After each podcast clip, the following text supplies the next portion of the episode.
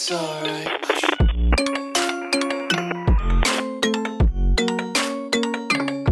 Oi, pessoas, aqui é a Carol. Sejam bem-vindos a mais um podcast do Terror e Make. Nesse quadro, eu leio histórias de terror que meus inscritos me mandaram. Então, sem enrolação, vamos começar. A Raposa da Janela. Normalmente, as crianças costumam ser um belo e adocicado mar de criatividade, tendo vários amigos imaginários, ursos rosados, super-heróis, fadas e vários outros. Porém, eu sou uma dessas exceções, claro.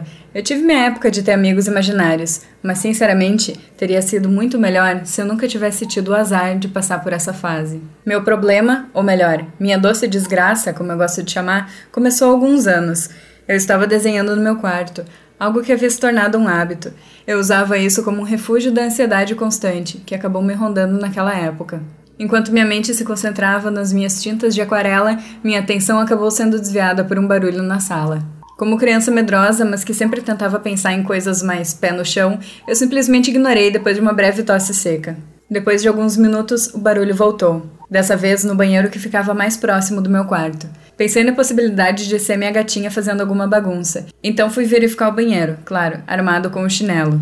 Empurrei a porta entreaberta do banheiro e não tinha nada. Estranhei e comecei a ficar assustado. Algo que não aconteceria se naquele momento não estivesse sozinho na casa, enquanto meus pais tratavam de um assunto familiar fora da cidade. Aqui a minha memória fica nebulosa. Lembro-me de procurar pela minha gata em busca de companhia, de abrir a porta da sala, me sentar no sofá e ver TV com o som um pouco alto. O que me marcou foi quando a noite caiu. Meus pais chegaram depois de algumas horas, então segui minha rotina normal até a hora de deitar. Enchi minha pequena cama com brinquedos de quando eu tinha 5 a 10 anos e me aconcheguei neles para dormir. E eu realmente dormi bem, até por volta das 23 horas. Nesse período de tempo, eu acordei com um barulho de choro, como se fosse de um cachorro, mas era mais agudo. Causava uma leve dor nos ouvidos. Abri os olhos e olhei ao redor do quarto. Nada. Me sentei na cama e esperei minha visão melhorar. Afinal, talvez o cachorro tivesse entrado no meu quarto enquanto eu não estava olhando. Quando minha visão estabilizou e eu consegui ver melhor pelo quarto, eu ainda não notei nada, até que tive a brilhante ideia de abrir a janela e checar o pátio. Sim, minha janela dava para o pátio da nossa casa. Carol, sabe aquele ditado: quem procura acha? Por todos os santos. Quando eu abri a janela, me deparei com um homem alto, terno tão verde que fazia meus olhos doerem. No lugar de onde devia estar sua cabeça, estava a cabeça de uma raposa. Eu ainda me impressiono em como eu consigo lembrar nitidamente seu sorriso branco de dentes afiados. Aquela coisa sorria de orelha a orelha, olhando para mim. Meu reflexo foi fechar a janela e gritar: Desesperado, eu corri para o quarto dos meus pais. Eu não dormi naquela madrugada. Meu pai rondou a casa inteira com uma lanterna junto de nosso vizinho que ouviu meus gritos. No fim, eles não acharam nada. Depois disso, eu fui uma psicóloga. E eu era normal, meu único diagnóstico foi TDAH. Eu poderia muito bem estar alucinando com meu antigo amigo imaginário, Sr. Maleus, mas a desgraça da minha vida é sempre sentir ele me olhando, me rondando. Sentir que em toda janela ele vai estar lá, parado. Não é o sentimento de algo que vai vir me matar. Pelo contrário, é como se ele estivesse tentando ser um tipo de anjo da guarda, mas isso vem se tornando sufocante. A cada dia, a cada maldito dia, eu ouço seu choro agudo vindo do pátio, como um cachorrinho aborrecido por estar dormindo do lado de fora. Enfim, essa é minha pequena história, e se você já teve um amigo imaginário, não se atreva a deixá-lo. Caso ele se sinta abandonado, ele vai voltar, e nunca mais vai embora. Eu tive a sorte de ser amado, mas talvez você tenha o azar de acabar sendo odiado. A janela do banheiro. Estou sentado no chão do banheiro, apoiada na porta, enquanto escrevo no meu notebook. É bom escrever aqui, é silencioso. Meus vizinhos são muito barulhentos. Eu nunca vi um condomínio ser tão barulhento assim. A senhora Lewis é uma chata, sempre gritando comigo por nada, enquanto o senhor William é quieto até demais. Fica pelos cantos, me observando. São dois estranhos. Não consigo me concentrar com eles por perto. Também tem as gêmeas, Maria e Vivian. Não as suporto. Vivian é muito fofoqueira, espalha coisas sobre mim e Maria apronta muitas contra mim, como da vez em que colocou chiclete no meu cabelo. Tem outros vizinhos insuportáveis pelo prédio inteiro. Não gosto de nenhum. Sinto olhares vindo da janela. É assustador. E o único cômodo em que não sou incomodada é o banheiro. Nem no meu quarto fico em paz. Caramba. Fico horas e horas trancada lá, escrevendo histórias de terror. Estou trabalhando na minha nova história, Morte a Carol. Garanto que essa história vai me fazer ser escolhida pela minha youtuber favorita. O banheiro é mediano e do lado do chuveiro tem uma janela pequenininha que dá para o meu quarto. Eu sempre tive medo dela. a cada cinco minutos, olhando para ter certeza de que não tem nada. Às vezes escutava um barulho oco nela, mas quando parava para olhar, não tinha nada. Achava que era coisa da minha cabeça. Meus dedos afundam agilmente nas teclas do aparelho e vejo meu rosto sendo projetado na tela. Carol correu enquanto pessoas a perseguiam pelas ruas molhadas pela chuva. Deus, o que tinha feito de errado? Se perguntava enquanto ouvia os cidadãos gritando: Bruxa, bruxa, bruxa, matem ela! Está ficando bastante assustador. Gostei. Continuei digitando até chegar ao clímax. O que eu te fiz? Carol perguntou com a voz desesperada, enquanto chorava. A chuva grossa que caía disfarçava suas lágrimas, que caíam furiosamente. Foi quando a criatura em cima dela levantou suas enormes e afiadas garras que. Um barulho estranho e alto, vindo da minha barriga. Que fome. Talvez se eu trouxesse alguns salgadinhos. Não, não. Nojento trazer comida para o banheiro. Que grande dilema. Fazer uma pausa ou continuar? Pensei por alguns momentos. Ah, que droga, toda minha inspiração se foi. Abri uma aba nova e pesquisei algumas histórias de terror para voltar a escrever. Passei algumas histórias até encontrar uma com um título interessante. Se chamava Janela. Simples, mas você já ouviu alguma história com janela não ser assustadora? Não tinha tantas visualizações. Tinha sido postada oito anos atrás. A história deve ser ruim. Mesmo assim, cliquei e li a história. Contava sobre uma garota que fez um ritual para relevar espíritos ruins que eram silenciosos. Tinha um aviso sobre perigos e depois dois passos simples. 1. Um, fique perto de uma janela. Ok, estou perto de uma janela. Diga as seguintes palavras em voz alta, só assim funciona. Pode entrar na minha casa, venha ao meu encontro. Fiz exatamente o que o segundo passo instruiu. Na história, a garota foi dilacerada por uma criatura esguia e sem rosto, de garras e dentes afiados. História para boi dormir. Falei, mas me deu inspiração para continuar escrevendo. Talvez eu pegue algumas coisas dessa história. A criatura desferiu dez golpes consecutivos no corpo de Carol. Embora ela tivesse morrido no terceiro, a criatura não parou até ela estar completamente irreconhecível. Um barulho oco na janela do banheiro. Não me virei para olhar. Não devia ser nada e também a história estava ficando muito boa. Depois que a criatura se sentiu satisfeita, ela arrancou a cabeça de Carol. O cabelo longo dela balançou com o movimento. Estava cheio de sangue. O rosto tinha sido completamente destruído, sobrando apenas a carne viva e pulsando. A criatura também não tinha rosto, mas nesse momento ela abriu uma fenda no seu corpo completamente desconexo com a realidade e abocanhou a cabeça da mulher, mastigou e arrancou o braço de Carol. Abriu novamente a boca e seus dentes estavam sujos de sangue. A criatura tinha um sorriso travesso e macabro. Outro barulho no vidro da janela, dessa vez mais forte. Parecia um tapa. Novamente não liguei e continuei a escrever. Depois de devorar seu corpo por completo, a criatura se levantou e se retirou, cambaleando. Os cidadãos chegaram rapidamente até a clareira, onde ocorrerá o assassinato da tal bruxa Carol. Mas apenas encontraram uma imensa poça de sangue ali. Carol nunca devia ter dito as palavras: Pode entrar na minha casa, venha ao meu encontro. Terminada a história, enviei. Agora sim a Carol vai me escolher. Sorri satisfeita e ouvi o vidro da janela ser quebrado. Me virei e não vi nada. Coloquei o um notebook no chão e me levantei assustada, o coração disparado. Dei alguns passos em direção aos cacos de vidro, tomando muito cuidado, pois estava descalça. Não sei onde coloquei meus chinelos. Olhei para a janela e ouvi um barulho vindo de lá. Eram palavras desconexas e murmúrios e lamentos. Não entendi nada. A voz era muito baixa e grave. Me deu um calafrio. Fui caminhando para trás, não conseguindo tirar os olhos da janela, completamente assustada. Acabei escorregando no meu notebook. Tive menos de dois segundos para me virar e tentar proteger da queda, mas acabei batendo a testa em uma das prateleiras. Com a pancada, não consegui me segurar em nada e acabei caindo de cara no chão. Fechei meus olhos. Alguns segundos depois, os abri e coloquei minha mão na testa. Ardia muito. Quando a tirei de lá, vi tudo vermelho. Senti algo em minha perna, algo molhado e pegajoso. Meu coração parou. Perdi tanto sangue assim? Quando me virei para olhar, senti uma dor no rosto. Paralisei vendo um ser estranho, todo preto, com garras afiadas e sem rosto. Igual na minha história, igual na história da garota. Logo ela estava em cima de mim. Ela abriu a boca, cheia de dentes afiados e assustadores. O bafo era terrível, tinha cheiro de morte. Tentei lutar para sair dali, mas a criatura era mais forte, e ela ergueu uma das mãos. Depois senti uma dor. Vi sangue jorrando da minha barriga. Depois outro golpe. Senti minhas forças deixando meu corpo pouco a pouco. E aí veio o golpe final. Eu nunca deveria ter lido aquelas palavras. Se quiser, tente a sorte e diga em voz alta. Pode entrar na minha casa, venha ao meu encontro. Anjo de Sangue Essa história é real e aconteceu comigo, quando eu tinha meus 15 anos de idade. Eu não era muito sociável, nunca tive muitos amigos. Na verdade, eu não tinha nenhum amigo, até conhecer ele. Eu e minha prima costumávamos acender uma vela de noite e desenhar um círculo branco no chão e invocar espíritos. Era uma brincadeira boba de adolescentes, até que um dia ele me visitou. Seus olhos eram negros e sua pele branca, como a de um cadáver, mas ele era bonito, tinha uma aparência agradável e se vestia todo de preto. No início, ele apareceu para mim no meu quarto, enquanto eu tentava dormir. No começo me assustei muito e tive medo, e cheguei a pensar que estava ficando maluca, pois só eu conseguia vê-lo.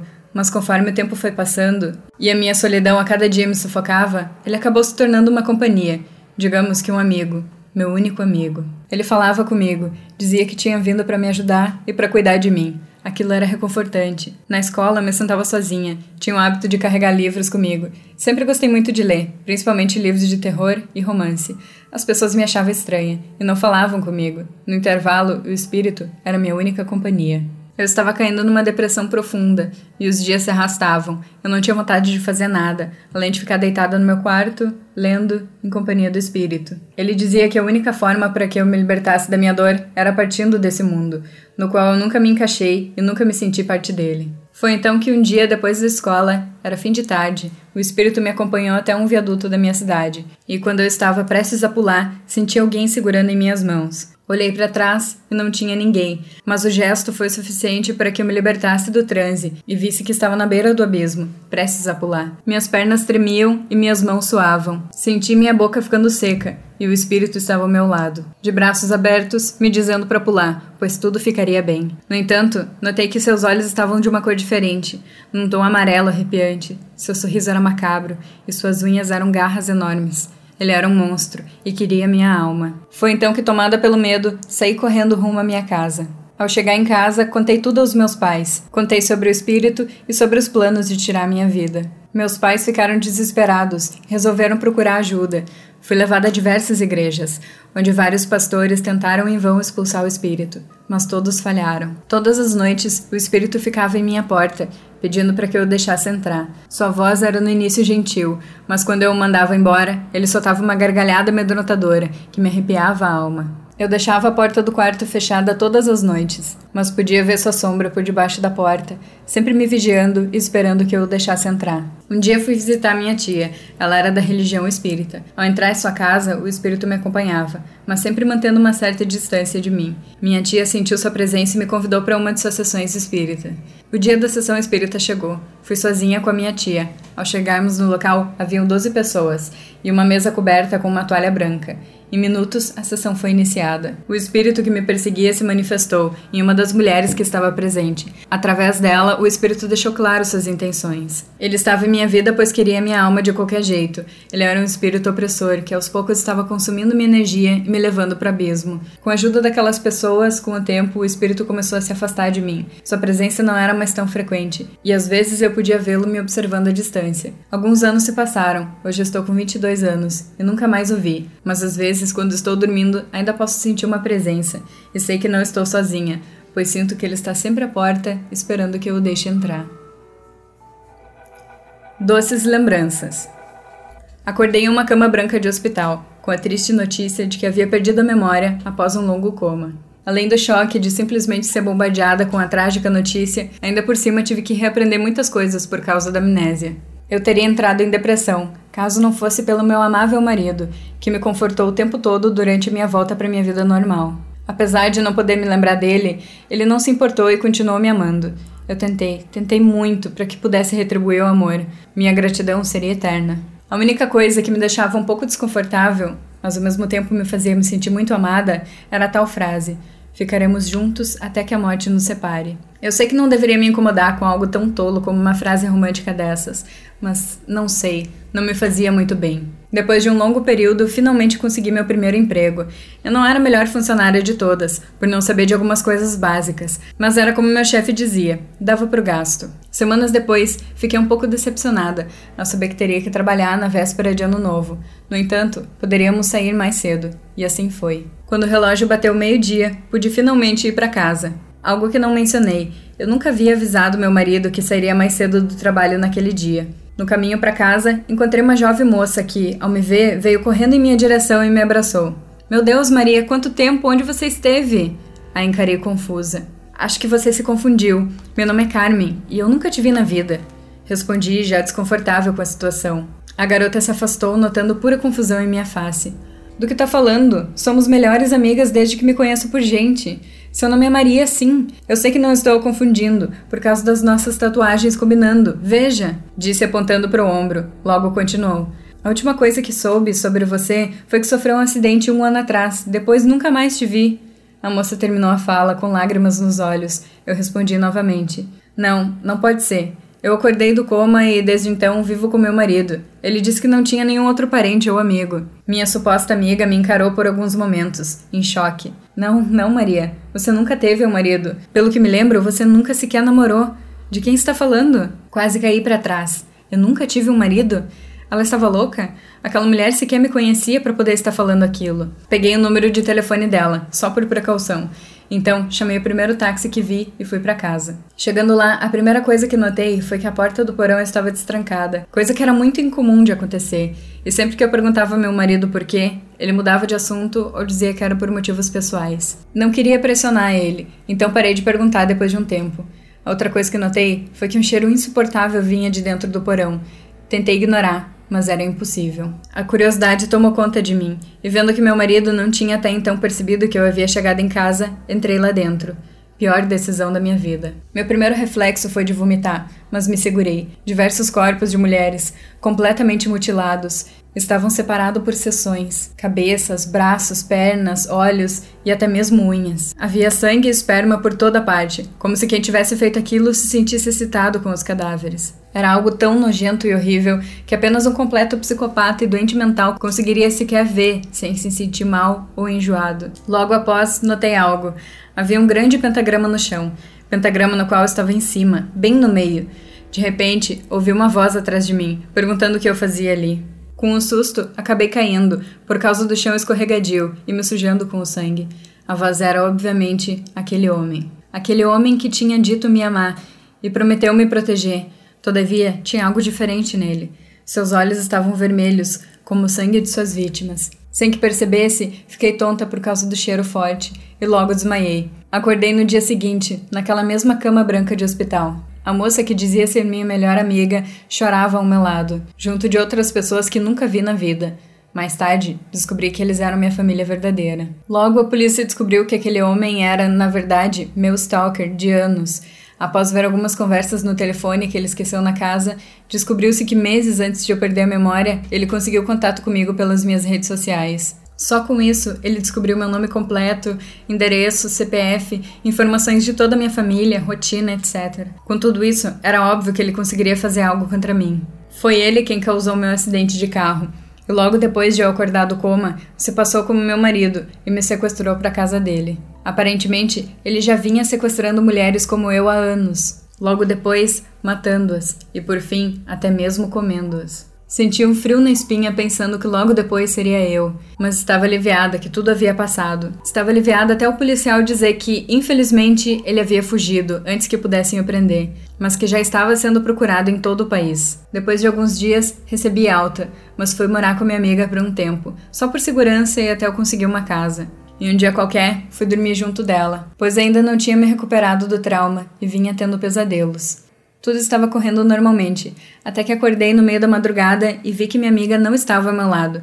Chamei pelo nome dela inúmeras vezes, mas sem respostas. Tudo isso até que senti uma forte pancada na cabeça e só me lembro de acordar amarrada naquele mesmo porão. O mesmo cheiro, os mesmos corpos. Uma onda de confusão misturada com medo passou pela minha mente, até olhar para a porta do porão. Lá estava, minha melhor amiga, coberta de sangue. Olha ao seu redor, querida Maria. Você será a próxima, ele dizia com um sorriso de orelha a orelha no rosto. E continuou. Você se lembra daquele dia? Primeiro de abril? 13 anos atrás? É claro que não, mas deixa eu refrescar sua memória. Foi o dia que você queria pregar uma peça do dia da mentira em mim, é claro. No entanto, você matou minha irmã. Você disse que era só para ser uma pegadinha, que foi um acidente, mas só ficou lá, assistindo minha irmã se afogar, morrendo lentamente Ela só tinha seis anos. Agora você vai sentir uma dor muito pior do que ela sentiu. Eu tentava gritar, mas uma fita cobria minha boca. Ele assistia rindo. Todos esses anos busquei vingança, mas nunca consegui. Então descontei minha raiva em pessoas inocentes por sua culpa. Todas essas pessoas morreram por sua culpa, assassina. Você sempre mereceu morrer, demônio. Aproveite o inferno por mim. E a última coisa que senti foi o calor da faca quente descendo pelo meu peito. Logo depois, eu só vi meus órgãos e tripas saindo de dentro de mim, até que eu estivesse coberta de sangue e apagasse. A exaustão e o necrotério. Olá, Carol. Depois de muito tempo, resolvi compartilhar com você uma história que aconteceu comigo há uns seis meses. Admiro muito seu trabalho e só posso lhe desejar muito sucesso em todos os seus projetos. Então, vamos à história. Minha família inteira tem uma ligação ou experiência com o paranormal, mas apenas uma das minhas tias desenvolveu esse lado mediúnico. Enquanto todos os outros apenas lidam ou ignoram todos os eventos até que eles não existam mais, e eu me incluo nisso. Não vejo nada normal, minha mediunidade está mais relacionada a sonhos com vidência. Normalmente, são sonhos com a morte. Eles são raros, mas quando acontecem, eu consigo ver claramente do que a pessoa morreria, mas não sabia quem morreria até acordar no dia seguinte. Como isso já ia além das minhas capacidades de resolução e nunca era frequente, tentava não focar nisso. Preciso da minha sanidade. No entanto, não é sobre as minhas experiências oníricas e subjetivas que venho falar nesse relato. Para fins de contextualização, saiba que sou estudante de enfermagem e, como qualquer outro curso, temos estágio. Não vou mentir, nunca me vi trabalhando em um hospital, então me forçava muito na pesquisa científica. Mas sobre os estágios, a gente não tinha muito que opinar. Tudo o que aparecia e que poderíamos fazer, nós fazíamos. O professor que fiquei para o estágio de um hospital grande que temos aqui na região era meio esotérico e adorava nos colocar em situações desafiadoras. E, particularmente, eu amava. Adoro sentir adrenalina em meu corpo. Então, toda novidade para mim era extraordinária. E foi por causa dessa minha visão imagética das novas experiências que me fez concordar em sair da clínica médica para descer para o necrotério. Eu não podia ser hipócrita, estava cansada, exausta, exaurida completamente. Havia acabado de sair de uma semana de provas devastadoras e os meus semestres, ainda por causa da pandemia, estavam todos bagunçados. Bem dizer, foi condensado um semestre com outro. Não tive mais que uma semana de descanso. De qualquer forma, não podia alegar cansaço para escapar das minhas semanas de estágio. Como falei, nós éramos alvos de um professor que tentava nos tirar tudo que podia. Contudo, nem todos nós estávamos na mesma sintonia que ele. No entanto, eu não poderia deixar isso passar batido. Então pedi para acompanhar a enfermeira e o maqueiro até o necrotério. Afinal, preparo do corpo para sair do hospital e mandar para a funerária é responsabilidade do enfermeiro. Então, era lógico que tínhamos que aprender isso. Nunca tinha preparado um corpo antes, a não ser um boneco articulado. Pavoroso, no nosso laboratório. Então, fiquei apenas observando a enfermeira fazer, com a promessa de que, se tivesse outro corpo até o fim do meu estágio, poderia realizar. E realmente aconteceu. O necrotério ficava no subsolo.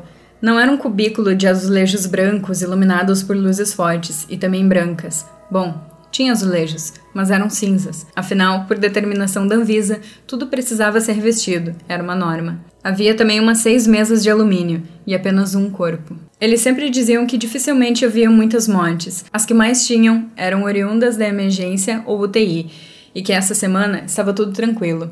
A enfermeira me deixou sozinha. Nunca soube se esse era um comportamento padronizado com os estagiários ou apenas dei o azar disso. Nós ficávamos soltos a Deus dará, fazendo todo tipo de procedimento com quase ou nenhum auxílio de alguns profissionais, protegidos apenas pelos conhecimentos que tínhamos adquiridos em aula. O corpo era de um desconhecido, homem, jovem, e ele não tinha identidade, nem mesmo nenhum documento. Havia um grande traço feito com caneta preta no espaço onde deveria ter o seu nome, e na causa da morte estava escrito parada cardiorrespiratória, com uma letra bem arranchada. Tinha também uma assinatura e uma sequência de números no espaço da assinatura do médico, nada fora do comum. Não vou mentir, não me lembrava do rosto do paciente. E tudo parecia ter sido feito tão automático, com uma tranquilidade e agilidade incompatível com quem nunca havia realizado esse procedimento. De toda forma, arrumei o corpo do jeito que vi a enfermeira fazer antes, e logo me virei para a bancada, dando as costas para a maca. Precisava terminar a ficha para poder chamar o maqueiro. E o fiz, mas quando me virei para a maca, um lençol murcho e cheio de prega sobre ela foi a única coisa que consegui focar. Parece ridículo. Sempre imaginamos como iríamos reagir se algo sobrenatural nos acontecesse, Fazemos isso enquanto vemos filmes, criticamos algumas atitudes e reações dos personagens, mas naquele momento eu ri. Apenas uma risada nervosa. Afinal, como eu iria dizer ao meu professor que o corpo havia sumido? Simplesmente sumido? Passei 30 minutos amarrando braços, pernas, cabeça, colocando esparadrapo nos olhos, na boca e virando e revirando o lençol sobre e sobre um corpo masculino e pesado, para que do nada nada disso existisse. Não tinha mais lenços, nem esparadrapo, nem corpo, apenas os lençóis brancos que eu havia embalado, um sobre o outro, embalando nada que estava sobre a maca. Deveria ter pego os meus materiais, colocado no bolso do jaleco e voltado para a clínica médica do hospital. É óbvio, não trabalhava lá, estava sozinha, e de toda forma que entrasse ali, ou veria um corpo bem embalado ou uma maca vazia. Mas não consegui sair do lugar. Estava pregada no chão com meu medo escondido em uma risada nervosa. Minhas mãos estavam travadas, caídas na lateral do meu corpo, enquanto meus olhos fitavam o vazio. Não sei quanto tempo fiquei parada, não sei quem me encontrou ali. Talvez tenha sido meu professor, já que ele foi a primeira pessoa que eu consegui conversar e localizar ao meu redor. Não consegui descrever nada, nem a enfermeira, nem o paciente, e as câmeras de segurança pareciam inúteis. Ninguém havia entrado no elevador, ninguém passou no corredor, ninguém estava no necrotério, nem mesmo eu estava lá. Meu professor disse que eu não saí da copa da clínica médica. Eu teria aparecido nas câmeras se isso acontecesse. E que eu deveria estar apenas cansada demais, com a mente cansada demais, logo que fui vítima da peça da exaustão. Mas meus braços ainda doíam de ter que virar e revirar o corpo para embalar nos lençóis. Ainda sentia os dedos da luva grudar no esparadrapo. Ainda sentia o cheiro da água sanitária e desinfetante do necrotério. Ainda sentia minhas pernas travadas. No fim, não sei se isso foi apenas minha mente tentando despertar meu corpo cansado, ou se realmente aconteceu. Mas agora, eu buscava sempre evitar me aproximar disso novamente. Afinal, independente de ter sido algo normal ou sobrenatural, meu medo existiu. E sou eu quem precisa lidar com ele em meu ambiente de trabalho. E essas foram as escolhidas de hoje. Muito obrigada a todos que mandaram suas histórias. E se a tua não apareceu ainda, calma que um dia a gente chega lá. Se você gostou e quer mais, é só dar uma procuradinha no meu canal no YouTube. Lá tá cheio de histórias muito massa. Espero que vocês estejam se cuidando. Muito obrigada por ouvir, um super beijo e até a próxima. Bons sonhos!